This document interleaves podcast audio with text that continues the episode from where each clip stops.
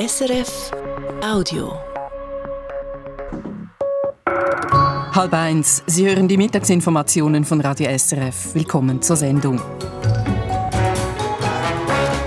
Panzer, Waffen, Munition. Die Schweiz hat im vergangenen Jahr für 955 Millionen Franken Kriegsmaterial exportiert, eine Zunahme von knapp einem Drittel.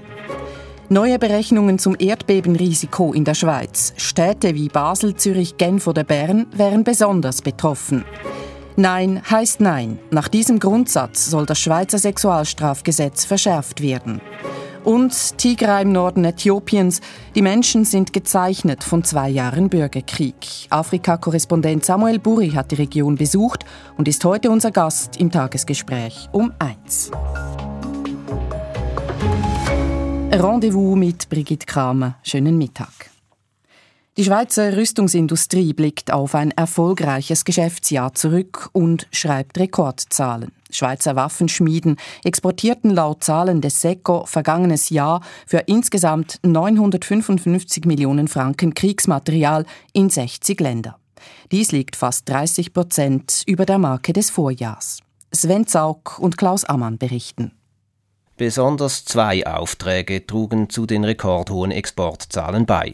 Katar ließ sich von Rheinmetall Air Defense für gut 194 Millionen Franken Luftabwehrgeschütze samt Munition und Ersatzteilen liefern zur Sicherung der Fußball-WM. Und Dänemark hat für über 130 Millionen Franken gepanzerte Fahrzeuge bei Mowak bestellt. Hinzu kommen Lieferungen von Flugabwehrsystemen nach Saudi-Arabien im Wert von rund 65 Millionen Franken, Munition nach Deutschland im Wert von 52 Millionen Franken sowie der Export von gepanzerten Radfahrzeugen nach Botswana in der Höhe von 33 Millionen Franken. Am meisten exportierten Schweizer Waffenschmieden nach Europa, gefolgt von Asien und den USA. Am beliebtesten bei den Käufern waren in dieser Reihenfolge gepanzerte Fahrzeuge, Munition, Waffen und sogenannte Feuerleiteinrichtungen, also zum Beispiel Radarsysteme aus der Schweiz. Keinen Einfluss auf die Exportzahlen hatte laut SECO der nun schon seit über einem Jahr dauernde Krieg in der Ukraine. Die Schweiz hat bis jetzt der Weitergabe von Kriegsmaterial aus heimischer Produktion an die Ukraine nicht zugestimmt, solange diese in einen internationalen Konflikt verwickelt ist. Auch Länder, die in der Vergangenheit Waffen aus der Schweiz bezogen haben, wie zum Beispiel Deutschland, dürfen diese weiterhin nicht an die Ukraine weitergeben. Von über 2500 Ausfuhrgesuchen der Industrie hat das SECO im letzten Jahr sechs abgelehnt aus sicherheitspolitischen Bedenken. Aufgrund der hohen Zahl an neuen Bewilligungen, die der Bund im letzten Jahr erteilt hat, ist damit zu rechnen, dass der Waffenexport auch im laufenden Jahr ein ähnlich hohes Niveau erreichen wird wie 2022. Klaus Ammann. Damit sind wir bei der Nachrichtenübersicht heute mit Christoph Studer. Der Schweizer Arbeitsmarkt sei extrem gut ins neue Jahr gestartet. Das sagt Boris Zürcher, der Direktor für den Bereich Arbeit im SECO, dem Staatssekretariat für Wirtschaft. Dabei bezieht sich Zürcher auf die neuesten Arbeitslosenzahlen. Die entsprechende Quote lag Ende Februar bei 2,1 Prozent. Tiefer war sie in einem Februar letztmals vor 22 Jahren. Und saisonbedingt wird für das Sommerhalbjahr mit einem weiteren Rückgang bei der Arbeitslosigkeit gerechnet. Dem Internationalen Komitee vom Roten Kreuz könnten bis Ende dieses Jahres 500 bis 700 Millionen Franken fehlen, etwa ein Viertel des Jahresbudgets. Das sagt IKRK-Generaldirektor Robert Martini im Gespräch mit Westschweizer Medien. Wenn sich diese Tendenz bestätige, müsse das IKRK Abstriche machen. Es könne dann insbesondere an schwer zugänglichen Orten nicht mehr helfen. Gerade dort sei die Hilfe aber besonders wichtig. Laut Machtini wird einerseits der Bedarf an humanitärer Hilfe immer größer, andererseits habe die Inflation negative Auswirkungen, Hilfsgüter würden so teurer und gleichzeitig werde weniger Geld gespendet. Die sogenannte Burka-Initiative soll einheitlich mit einem eigenen Bundesgesetz umgesetzt werden und nicht mit kantonalen Regelungen. Dafür hat sich der Ständerat ausgesprochen. Eine Minderheit wollte die konkrete Umsetzung des Verhüllungsverbotes den Kantonen überlassen. Volk und Stände hatten die Volksinitiative im März 2021 gut geheißen. Der Bundesrat schlägt nun Bußen von höchstens 1000 Franken vor, wenn jemand das Gesicht verbotenerweise verhüllt. Zudem soll es zahlreiche Ausnahmen geben, etwa für den Aufenthalt in religiösen Gebäuden oder die Fasnacht. Ausfallende Züge, stornierte Flüge und geschlossene Schulen.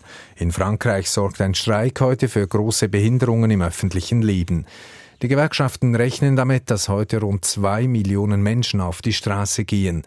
Laut dem Bildungsministerium streikt zum Beispiel rund ein Drittel aller Lehrpersonen in Frankreich und die französische Bahn meldet, dass 80 Prozent ihrer Fernzüge ausfallen.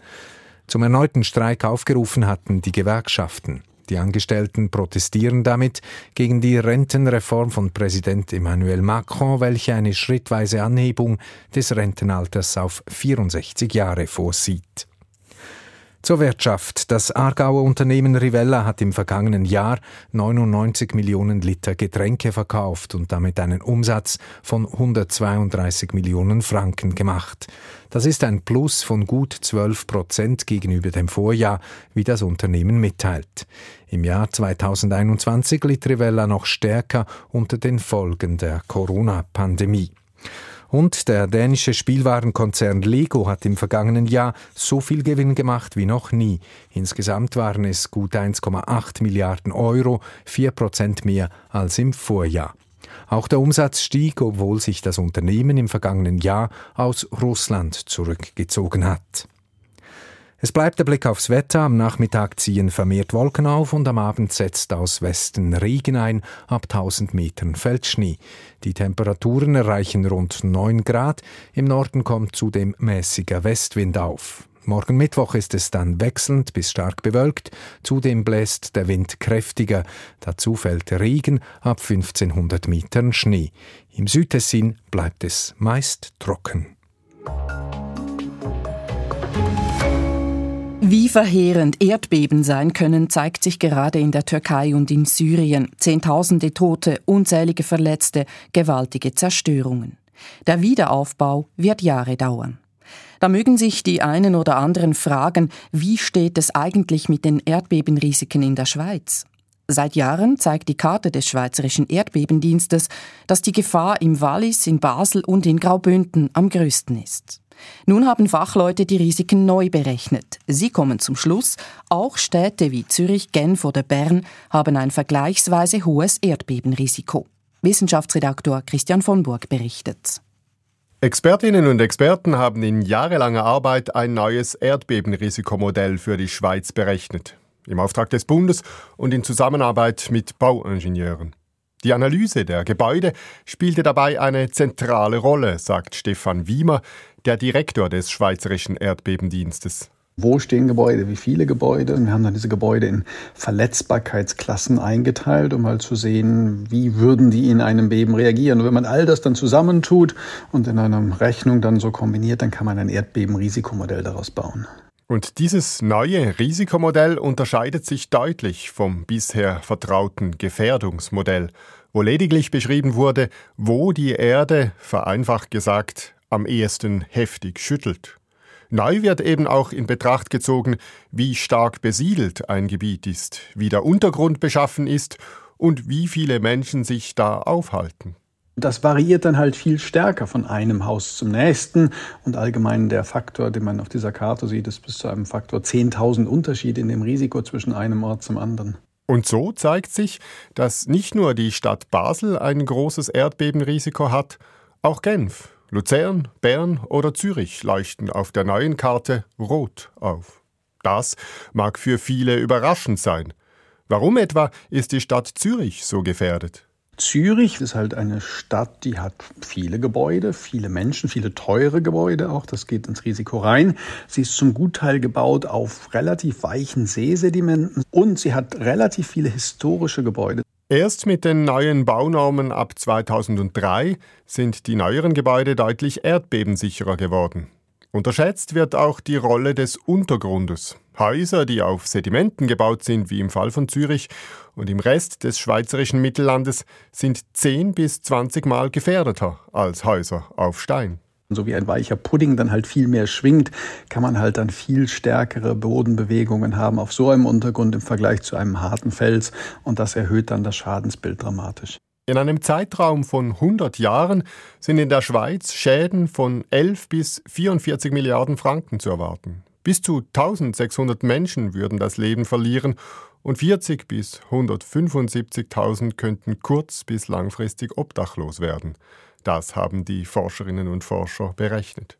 Ein so heftiges Beben wie soeben in der Türkei sei in der Schweiz zwar nicht zu erwarten, aber auch eine Wiederholung des Basler Bebens aus dem Jahr 1356 hätte katastrophale Auswirkungen, sagt Stefan Wiemer. Es würde mehr als 20.000 Verletzte geben und man hätte bis zu 3.000 Todesopfer dann auch zu beklagen und vielleicht 200.000 Leute, die zumindest temporär obdachlos sind.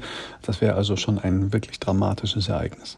Das neue Erdbebenrisikomodell macht die Gefahr, die von Erdbeben in der Schweiz ausgeht, deutlich sichtbarer. Das Modell dürfte auch der nationalen Erdbebenversicherung, um die in der Schweiz schon seit mehr als 20 Jahren gerungen wird, neuen Schwung geben. Das ist das, was uns wichtig ist, dass man das Problem nicht erst angeht, wenn es denn wirklich gebebt hat, sondern eine Lösung sich überlegt, wenn man noch Zeit hat vor dem eigentlichen Beben. Wann das nächste große Beben kommt, weiß niemand. Aber dass es kommt, ist sicher. Christian von Burg.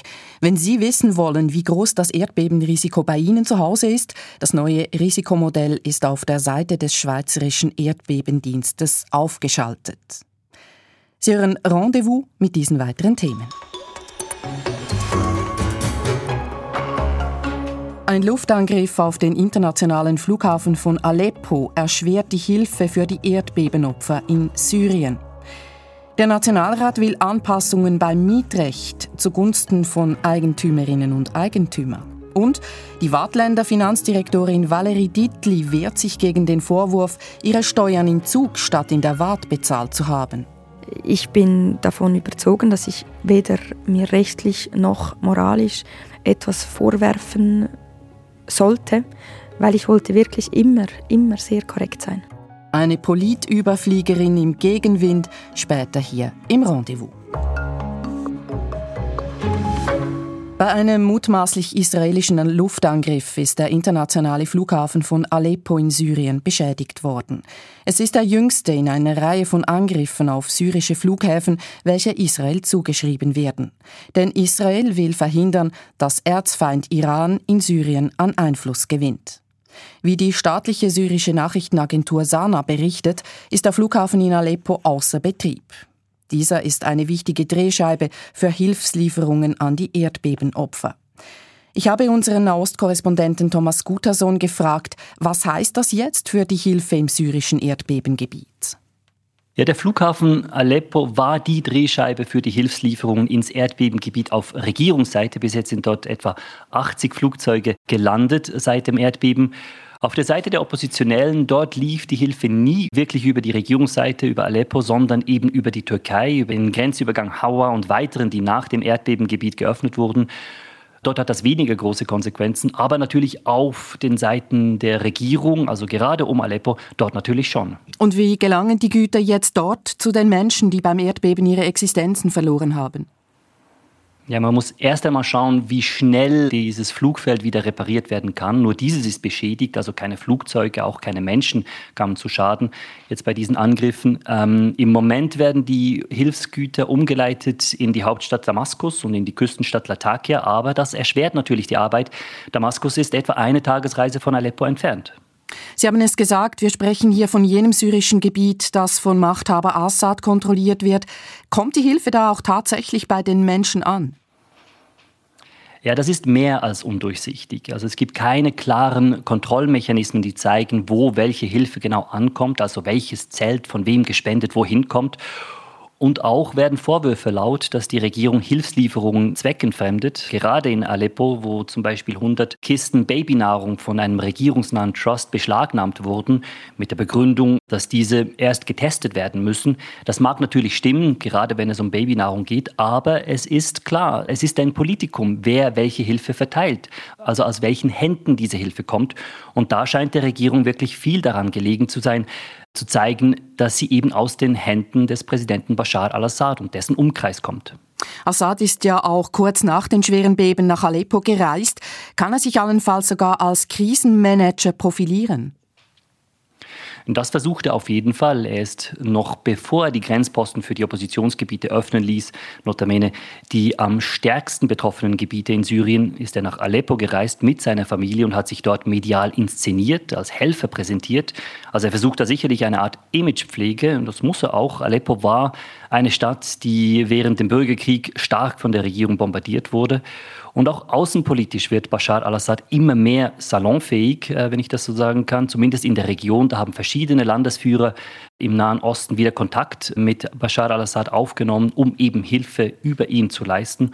Und damit kann sich der Präsident natürlich innenpolitisch profilieren. Also es scheint, als versuche sich Bashar al-Assad durch die Erdbebenkatastrophe innerhalb von Syrien, aber auch außerhalb zu rehabilitieren. Einschätzungen von Nahostkorrespondent Thomas Gutersohn. Sex soll einvernehmlich sein, aber weil das leider nicht immer der Fall ist, braucht es Gesetze. So arbeitet das Parlament seit längerem an einem modernisierten Sexualstrafrecht. Im Fokus die Frage, wann spricht man von einer Vergewaltigung? Heute hat der Ständerat einen wichtigen Schritt gemacht.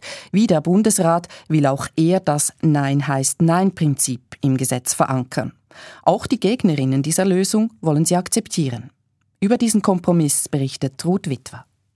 Künftig soll im Schweizer Sexualstrafrecht die Widerspruchslösung gelten. Wer sexuell bedrängt oder bedroht wird, muss eindeutig Nein sagen, verbal oder nonverbal, also mit Gegenwehr. Wenn die Täterschaft diese Signale ignoriert, ist es eine Vergewaltigung. Der Ständerat hat sich heute erneut und in Einklang mit dem Bundesrat für die Widerspruchslösung entschieden. Rechtsanwalt und Mittelständerat Beat Rieder. Mit der Nein ist Nein-Variante geben wir der Justiz nun ein Schlüsselelement in die Hand, welches eine Grenze bildet zwischen der strafbaren Handlung und der straflosen Handlung.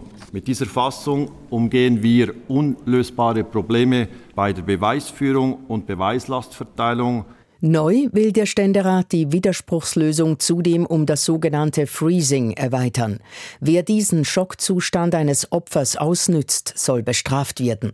Für SP-Bundesrätin Elisabeth Baumschneider ist es ein Meilenstein zum Schutz der Opfer. Mais il est important de mentionner que pour le Conseil fédéral, cette solution est déjà un important jalon, un Meilenstein, comme on dit, mais c'est aussi et surtout un progrès pour la protection des victimes des violences sexualisées en comparaison du droit en vigueur actuellement. Der Rat bestimmte nicht nur, was neu als Vergewaltigung gilt, sondern auch die Bestrafung. Er will, dass eine Vergewaltigung nicht mehr mit einer Geldstrafe geahndet werden darf. Weil ein Vergewaltiger ins Gefängnis gehöre. SVP-Ständerat Werner Salzmann begründete dies mit einem Vergleich. Toblerone musste das Matterhorn von ihrem Logo entfernen, wegen den Swiss-Test-Vorschriften. Wer dagegen verstößt, erhält eine Geldstrafe oder Freiheitsentzug. Wollen Sie jetzt sagen, dass ein Vergewaltiger die gleiche Strafe erhält wie einer gegen das Swiss-Test verstößt? Ganz knapp abgelehnt hat der Rat eine höhere Strafe für Vergewaltiger, die das Opfer nötigen oder bedrohen. Da blieb der Rat bei einer Mindeststrafe von einem Jahr. Zudem sollen Delikte an Kindern unter zwölf Jahren unverjährbar bleiben. Und verurteilte Täter müssen an Kursen und an einer Gewalttherapie teilnehmen. Mit dieser Revision sollen Sexualdelikte härter bestraft werden, weil oft Frauen und Kinder davon betroffen sind. Man habe eine Brücke zum Nationalrat gebaut, sagte heute Justizministerin Baumschneider. Die Gegnerinnen und Gegner der Widerspruchslösung wollen den Kompromiss annehmen. SP-Nationalrätin und SP-Frauen-Co-Präsidentin Tamara Funicello. Ich weiß, wie weit das der Weg ist, den wir gekommen sind und ich weiß, dass wir keine Asse mehr im Ärmel haben, dass wir kein Pulver mehr haben zum Verschießen und darum nehmen wir das jetzt und gehen dann zurück auf die Straße und erkämpfen den nächsten Fortschritt, genauso wie wir es hier gemacht haben. Mit dem Freezing-Zusatz und den Gewaltberatungen sei man am Limit. Der Ständerat werde sich nicht mehr weiter bewegen. Sie werden nicht mehr weiter in unsere Richtung kommen. Der Nationalrat dürfte diesem Kompromiss nach der Diskussion über ein paar verbliebene Differenzen zustimmen. Die Gelegenheit dazu hat er frühestens in der Sommersession. Und wir wechseln vom Stände in den Nationalrat. Künftig sollen Hausbesitzerinnen oder Besitzer Mieterinnen und Mietern einfacher kündigen können, wenn sie Eigenbedarf geltend machen. Der Nationalrat will das Mietrecht entsprechend anpassen. In der Schweiz als Land der Mieterinnen und Mieter ein heikles Thema. Doch die Ratslinke und der Bundesrat wehrten sich vergebens gegen Lockerungen. Aus dem Bundeshaus Oliver Washington. Der verbale Widerstand der Ratslinken gegen die Lockerung des Kündigungsschutzes war laut und stark. So rief etwa SP-Nationalrat Baptiste Urny seinen bürgerlichen Ratskollegen zu. C'est la technique d'un infect salami ou saucisson pour M. Mahin qui a pour but la destruction totale de la protection des locataires. Die Bürgerlichen planten hier die totale Zerstörung des Mietschutzes. Etwas weniger drastisch begründete die grüne Florence Brenzikofer ihren Widerstand gegen die Gesetzesrevision. Diese brauche es schlicht nicht. In der Praxis ist die Kündigung aus Gründen von Eigenbedarf der Vermieterschaft bereits weithin akzeptiert, auch zum Nachteil von schwierigen personellen oder familiären Situationen der Mieterschaft. Bei schwierigen Fällen nimmt die Richterin der Richter eine echte Interessensabwägung vor. Mit dem hier vorliegenden Entwurf würde diese Interessensabwägung zugunsten der Vermieterschaft ausfallen. Genau das aber will die bürgerliche Mehrheit. Sie will die heutige gesetzliche Bestimmung anpassen. Heute kann ein Immobilienbesitzer nur bei dringendem Eigenbedarf der Mieterin kündigen. Das sei ein Problem, begründete FDP-Nationalrätin Christa Markwalder. Wenn es nämlich zu einer Anfechtung der Kündigung kommt, wird ein langes Zivilverfahren eingeleitet, in dem die Vermieterin oder der Vermieter die Dringlichkeit des Eigenbedarfs beweisen muss. Und das verzögere die reale Kündigung oftmals um Monate, manchmal sogar um Jahre. Deshalb soll ein Immobilienbesitzer künftig keinen dringenden Eigenbedarf mehr anmelden müssen, sondern er soll der Mieterin auch kündigen können, wenn er, Zitat, bei objektiver Beurteilung einen bedeutenden und aktuellen Eigenbedarf anmeldet.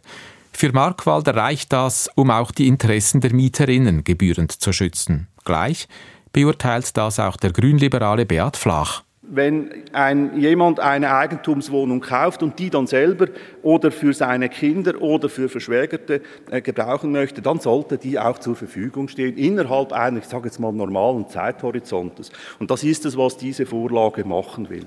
Es gehe auch nicht um die von verschiedenen Ratslinken zitierte 85-jährige Frau, die nach einem halben Leben aus ihrer Wohnung gedrängt werden soll, ergänzte SVP-Nationalrat Pirmin Schwander. Tatsächlich sind Härtefälle auch künftig geschützt.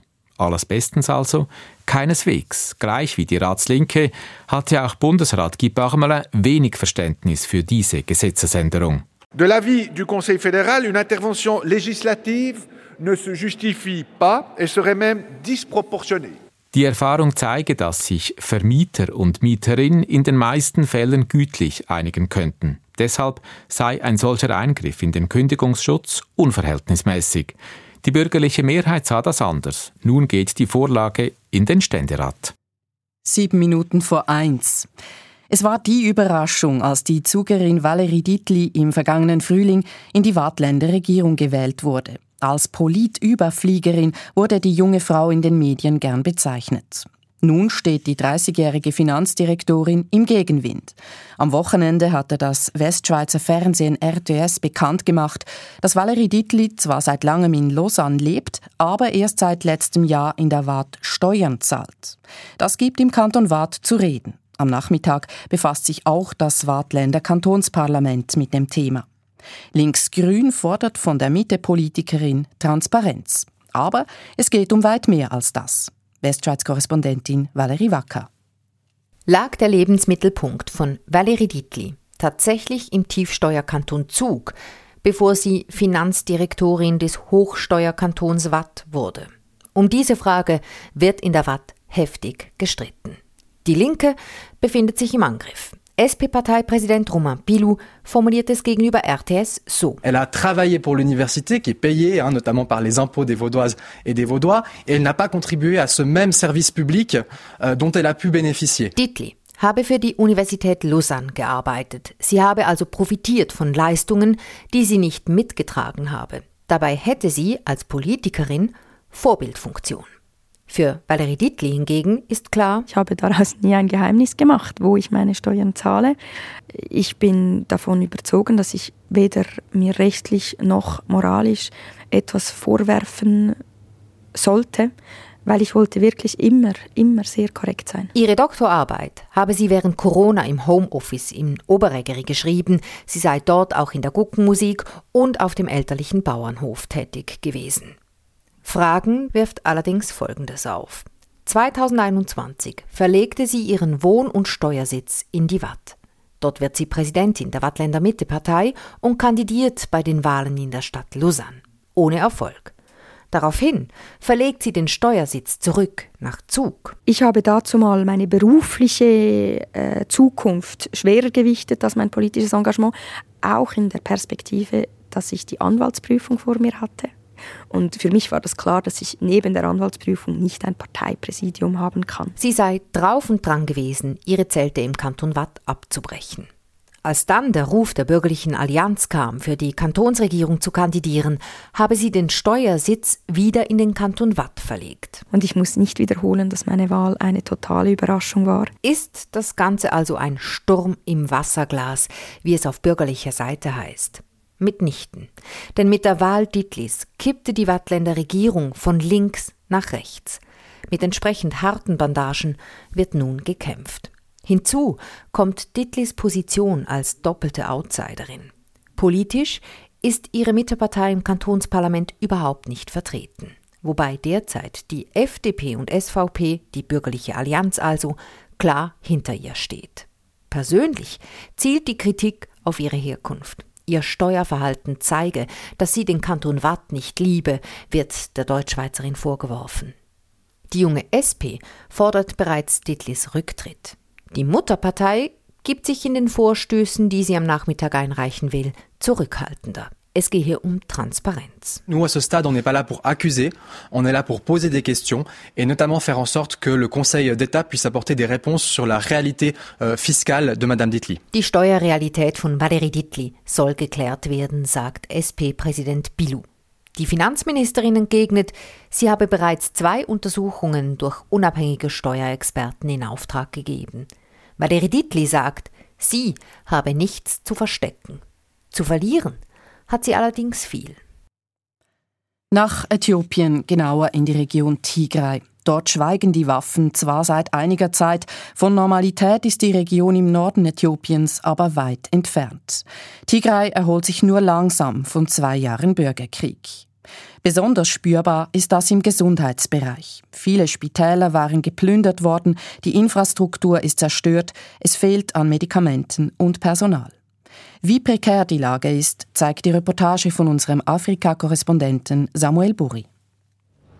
Ein unterernährter Knabe liegt auf einem Bett im Spital der Kleinstadt Adigrat im Norden von Tigray.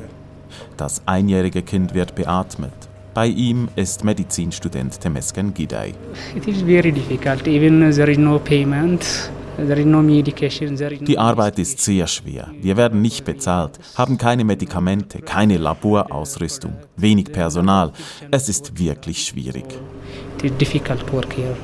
Auch Gidai selbst arbeitet ohne Lohn. Der Student ist hier, weil die Uni geschlossen ist. Im Spital sammelt er Berufserfahrung unter schwierigsten Umständen. Zum Beispiel, wenn wie während des Interviews der Strom ausfällt. Einen Generator gäbe es zwar, doch Treibstoff fehlt. There is no fuel. What we can do is to pray. Man könne nur beten, so das bittere Fazit des jungen Mannes im weißen Kittel. Das Spital von Adigrat wurde von angreifenden Truppen aus Eritrea geplündert. You can say nothing. Man kann nichts sagen oder sie aufhalten, wenn sie kommen. Sie haben einen Teil unserer Ausrüstung zerstört. Der Gesundheitssektor von Tigray liegt in Trümmern, erklärt Kibrom Gebreselassie. Er ist der Direktor des größten Spitals der Region in Mekelle. Rund 80 Prozent der Spitäler und Gesundheitszentren seien betroffen. Sein Spital wurde als eines der wenigen nicht geplündert. Doch Ausrüstung fehlt auch hier, denn noch immer ist die Region teilweise von der Außenwelt abgeschnitten. Das verhindert lebensnotwendige Behandlungen, wie etwa die Dialyse, Blutwäsche. Nächste Woche ab Dienstag können wir keine Dialyse mehr anbieten, wenn wir nicht neues Material erhalten. In den letzten Monaten seien rund 60 Dialysepatienten gestorben, so Spitaldirektor Gebreselassie. Der Wiederaufbau des Gesundheitssektors werde Jahre dauern, denn neben Material fehlt auch das Personal.